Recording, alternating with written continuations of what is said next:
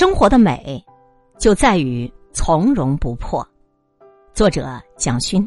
童年的时候，父亲母亲与我的关系很深，尤其是母亲。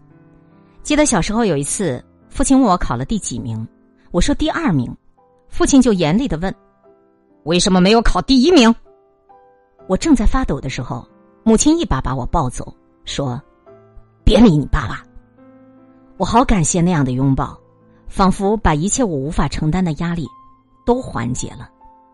我常常感觉，母亲有一双魔术师一般的手。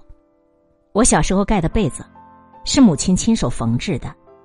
人家送我母亲十几种毛线，她就把它织成毛衣。每年过年，再把旧毛衣拆了，用旧毛衣织出新的花样，便又是一件新衣服了。记得我很小的时候。我就跟在母亲身旁，看他买菜包饺子。无论买什么菜，他总是会用食指跟大拇指的指甲把老的地方掐掉，把普通的食材变成我们嘴里最好吃的菜。我非常同情现在的小孩子，我的学生们不知道什么叫择菜。你给他们四季豆，他们不知道要怎么处理，因为在他们长大的过程中，没有人带他们择菜洗菜。他们也很少吃到真正好吃的东西。如今，再富有的人家，小孩子也难免吃到很糟糕的东西。美的感受，它是需要时间的。我们那个年代的父母在生活上花了很多的时间，比如我盖的那床被子，现在看起来是多么奢侈，因为那是母亲亲手做出来的，而且母亲每个星期都会拆洗一次。那个年代没有洗衣机，他要拿到河边去洗，拿那个木棒槌敲打，被单洗完以后，用淘米水浆过，等到阳光好的时候，搭在竹竿上晒。我盖被子的时候，被单上就有阳光和米浆的味道。我想现在全世界能够买到的最名贵的、最名贵的名牌的被子，大概都没有这种奢侈了。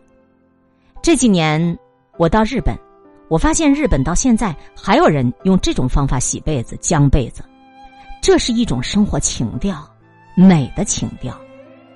我觉得现在的人其实很穷，我们很难为慢节奏的生活去花钱，但其实慢节奏当中，它才有生活的质量。今天的有些富豪，盖着乱七八糟的被单清洗的时候就丢到洗衣机，用的可能是含有不健康成分的洗衣粉。所以我忽然觉得，我成长的过程其实是相当富有的。所有手工的物品都有一种你买不到。人类的手是一切美丽的起点。人类五种感官的活动构成了美学。所谓的美的感受，也是源自于你对一个人的感情，对一个地方的情感，对一个事物的情感。我的第一堂美学课其实是母亲给我上的。我们过去经常。会走到院子里去看一朵花看一片叶子，做很多没有目的的举动。他不像其他大人，看到小孩没事做，他就会紧张。他不慌张。我尽量的学习母亲的这种不慌张。我在大学教书的时候，每年四月，羊皮甲红成一片。上课的时候，我可以感觉到，十八九岁正在谈恋爱的年轻人，他们根本就是没有心思听课的。那个时候，我就会停止上课，带着学生去花下坐一个钟头聊天或者我什么都不做。我们需要有这样的课堂，不是每天都要如此，而是教育者偶尔要带着孩子出去看花去听一听海浪的声音，让他们能够脱掉鞋子去踩一踩沙滩。教育不要那么功利，要让年轻人重新找回他们身体里的许多的渴望。生活的美需要人们舍得付出时间去创造，而在当今的职业状态下，做父母的很难得做到。我有一个朋友，他爸爸九十多岁了，这几年身体不太好，坐在轮椅上。他请了三个护工照顾他爸爸。有一天，他跟我说他快累死了，但他爸爸却总是抱怨他。我就说老兄啊，讲老实话，你爸爸不需要护工，你爸爸他需要你呀。我们可能完全忘记了亲子关系是什么。我告诉朋友，你父亲需要的不是医师，也不是看护，是在他心灵最荒凉的时刻，他需要的是你，握一握他的手，搂一搂他的肩膀，跟他撒个娇。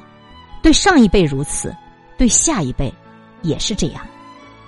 我给一个公司的员工上课，这些人大多数都从名校毕业，平均年龄三十几岁。他们进入这家公司以后就有股份，他们每天看着股票涨跌。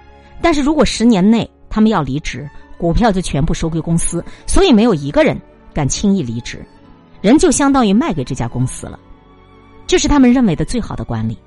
这家公司的业绩到现在依旧很好，可是同时他们也要付出代价。他们的主管很自豪的告诉我，这里没有人会在晚上十一点以前回家，其中有一个八年都没有休假了。有一天我讲完课，有人向我提问，他说：“我女儿现在五岁了，我认为她应该是去学小提琴，还是去学钢琴，拿不准主意，想问问你。”我就问他。你就是那个八年都没有休假，晚上十一点都不肯回家的爸爸吧？他点点头，然后我就给他提出了建议。我说：“你可不可以先不要关心你的女儿是学小提琴还是学钢琴？你要不要赶紧回家去抱一抱他？”我知道他不能够理解我这个建议，但是我真的希望一个五岁的孩子，他能够记住父亲的体温，将来他走到天涯海角。也能够拥有很大的安慰和鼓励，这是人最本质的、最根本的渴望。即便我带进课堂的是艺术，但我所要表达的却不仅仅只是艺术，还有艺术旨在传达的生活哲学。所以我感谢我母亲的陪伴，感谢我们一起做过的那些看起来很无聊的事情。德国浪漫主义时代的文学是歌德的《少年维特之烦恼》，是贝多芬的音乐。是海涅的诗，是尼采的超人哲学，他们共同的人生梦想就是狂飙，狂飙就是生命飞扬的追求。感谢母亲记住了他青春时的热情、爱与狂飙的梦想，并且告诉我他曾经有过的生。今天会遇见什么人，会发生什么事，都有各种意想不到的可能性。分享传播有力量的文字，亲近感受。真善美的观点和态度，空中和你相互勉励，保持微笑、淡定、从容的好心态。祝福有缘分在这里遇见的你，身体好，心情好。我是海林，欢迎来听一切刚刚好。本节目由喜马拉雅独家播出，欢迎订阅个人微信公众号“海林”和一切刚刚好。